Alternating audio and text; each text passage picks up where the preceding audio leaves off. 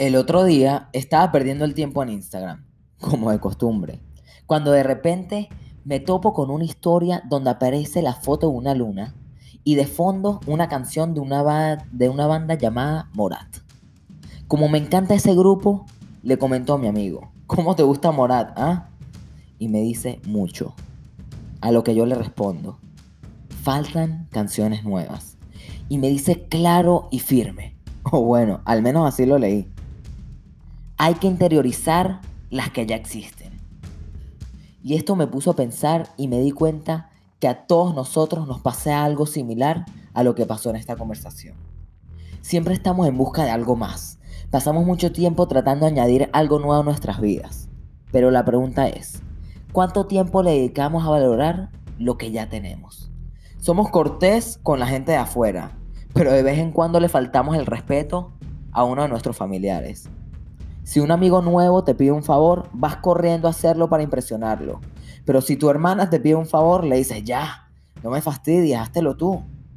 Y es que siempre tratamos de mejorar la imagen que tenemos con la gente de afuera. Pero muy poca gente trabaja en ser mejores personas con sus propios familiares y amigos cercanos. Y ahora te daré un ejemplo para que te des cuenta que eres millonario. Sí, tú que me escuchas, tal vez no tengas ni 100 dólares ahorrados en tu cuenta, pero mira porque eso no tiene nada que ver con lo que realmente tienes. Imagínate que yo hoy te, y te digo, te doy 10 millones de dólares y tú me das tus dos piernas. ¿Aceptarías la oferta? Seguramente que no. No porque yo no tenga los 10 millones de dólares, que no los tengo. Pero porque para ti tus piernas valen más que 10 millones de dólares.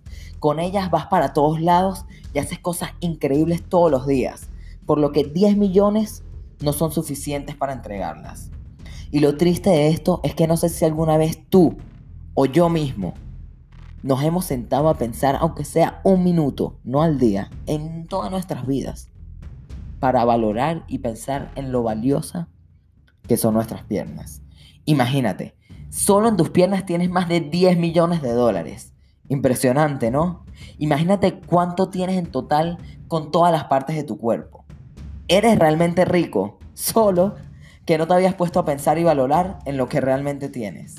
Al igual que las canciones de Morat, hay muchas de ellas, pero en vez de apreciar las que ya están ahí, yo simplemente quería más y más.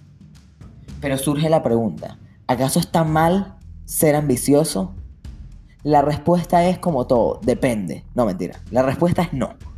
Lo que está mal es estar infeliz y no valorar lo que tiene lo que tienes en el proceso de conseguir tu objetivo. Porque si no puedes estar tranquilo y feliz mientras trabajas en tu objetivo, entonces ¿para qué trabajas para ello? Significa que algo tienes que corregir. Y me despido con una famosa frase, de la cual no puedo encontrar el autor, pero ya sea de anónimo o de alguien famoso, te doy todo el crédito. Y esta frase quiero que la pienses por el resto del día. Y te haga valorar lo que realmente tienes. La, frase va así.